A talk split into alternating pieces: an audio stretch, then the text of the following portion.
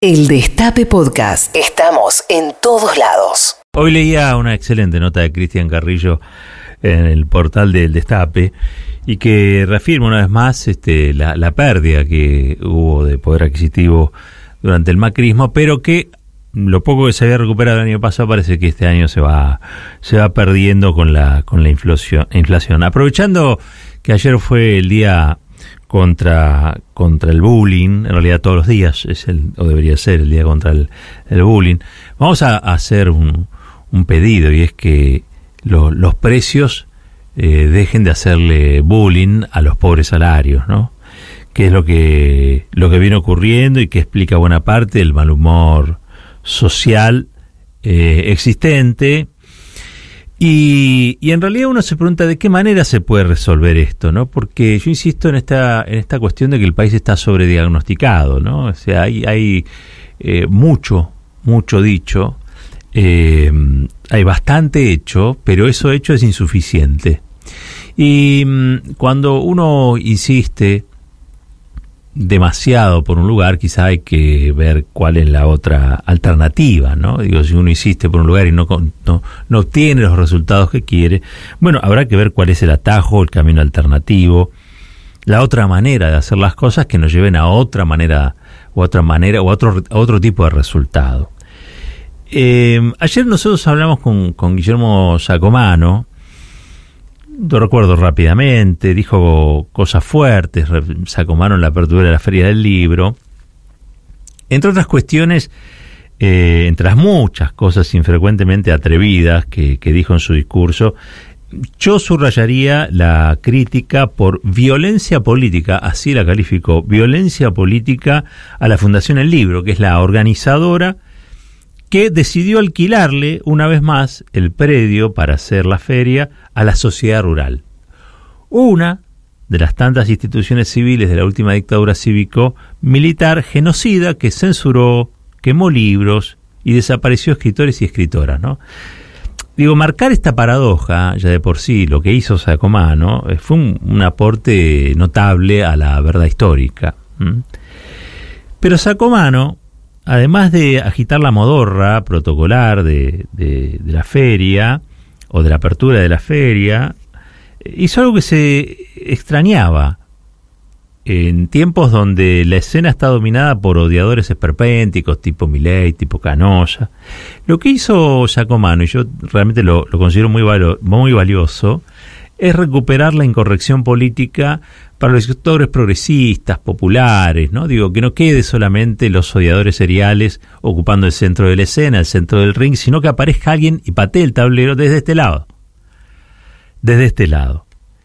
La irreverencia de Sacomano, en este caso, no, no estuvo destinada a insuflar odio como hacen ellos, en una sociedad ya bastante lacerada por las pandemias económicas, virales, sino que pretendió despertar de su letargo al mundo de la cultura y de las ideas, a conmover lo que parece inamovible como consecuencia de una exagerada predominancia de discursos pasteurizados, ¿vio? que no buscan contradecir las verdades del capitalismo de pillaje que hoy, hoy consume nuestros salarios. Es cierto, lo hizo eh, precisamente en un ámbito mercantil, mercantilizado, como es la Feria del Libro, un evento eh, que celebra nada más y nada menos que la industria editorial. Allí tallan editoriales muy fuertes, son editoriales planetarias, editoriales globales, que mueven muchísimo dinero. Y por eso yo digo que lo que hizo Sacomano es un método en sí mismo y es heroico, porque él este, tuvo allí el único gesto digno que puede tener en tal circunstancia ante semejante poder empresario, que es capaz de encumbrarlo o de cancelarlo para, para siempre, digámoslo. Lo que se propuso él y logró es cobrar por su trabajo, no hacerlo gratis. Es decir, que plantó un antecedente que otros y otras van a poder citar en el futuro para defender su integridad personal y artística. Le dijeron de todo, ¿no? A, a, Sacomano, polémico, infantil, petulante, anacrónico, fuera de lugar, por citar algunas de las descalificaciones que acumuló su intervención.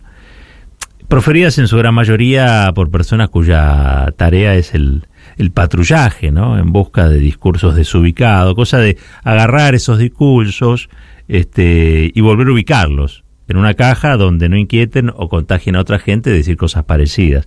Se ve que denunciar un oligopolio, porque eso hizo Sacomano también en su discurso, en este caso el de papel para libros, que dominan las familias Blaquía Rieta del grupo Ledesma y Urtubey del grupo Celulosa, bueno, activa el modo automático de la intolerancia rentada que estos grupos empresarios alimentan con su dinero.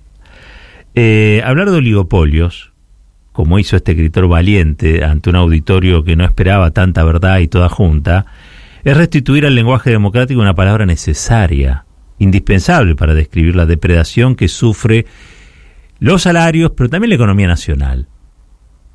Eh, perjudicar a los trabajadores es perjudicar a la economía de todos y de todas.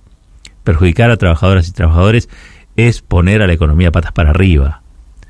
Eh, porque los trabajadores siguen siendo y las trabajadoras siguen siendo la única clase de personas que generan riqueza de verdad. Pretender perjudicarlos, bajarle el poder adquisitivo, tratar de bajar el precio de su trabajo, es atentar contra los que producen la riqueza de la que tanto hablan, aquellos que se inscriben en, en modelos económicos donde pareciera que todo lo resuelve el mercado, las finanzas. Miren, detrás de los mercados, detrás de las finanzas, siempre hay alguien que está produciendo riqueza de verdad. No está haciendo plata con la plata, está haciendo plata con su tiempo, con sus ideas, con su cuerpo, con sus manos, con lo que sabe, con lo que le enseñaron. La riqueza de un país está en los que trabajan. A ver, oligopolio, denunció Sacomano. Y eso que denunció en el papel para libros pasa con el papel para libros, pero también en rubros como el siderúrgico, en el alimenticio, en los medios de comunicación, en las telecomunicaciones, en la energía. En, lo que se llama puja distributiva, una de las causales este, inflacionarias, eh, estas conformaciones son las que les permiten a estos grupos empresarios fijar precios y así poder capturar rentas extraordinarias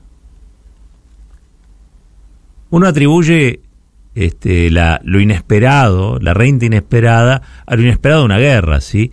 Pero acá no estamos hablando de guerra, esto pasa todos los días, antes de la guerra, durante la guerra y después de la guerra.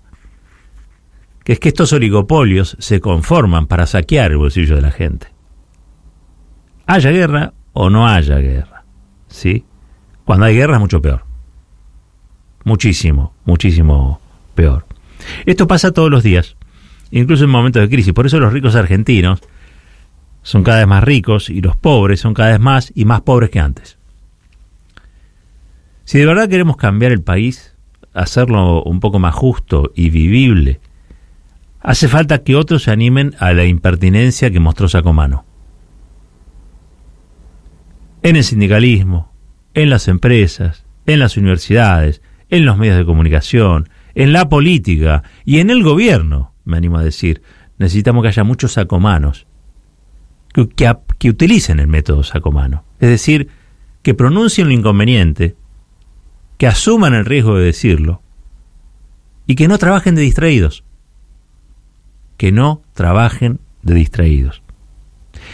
El método sacomano se me presenta a mí como un soplo de vida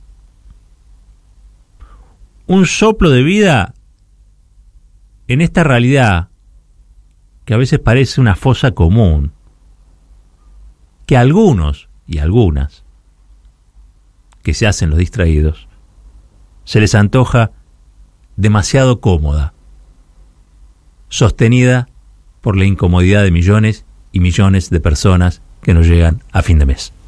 El Destape Podcast. Estamos en todos lados. El Destape Podcast.